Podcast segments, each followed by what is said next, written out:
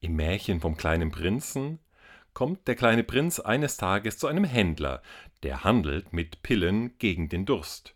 Jede Woche eine, und man spürt überhaupt kein Bedürfnis mehr zu trinken.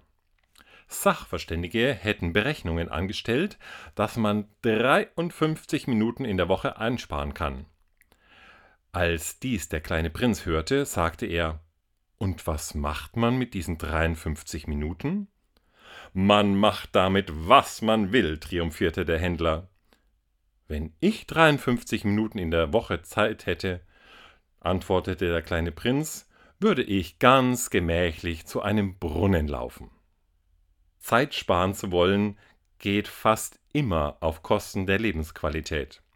Wenn wir menschlich miteinander leben wollen, brauchen wir Zeit für uns selbst und füreinander. Wofür möchtest du dir heute Zeit nehmen, damit du etwas mehr Menschlichkeit in deine Umgebung und in die Welt bringst?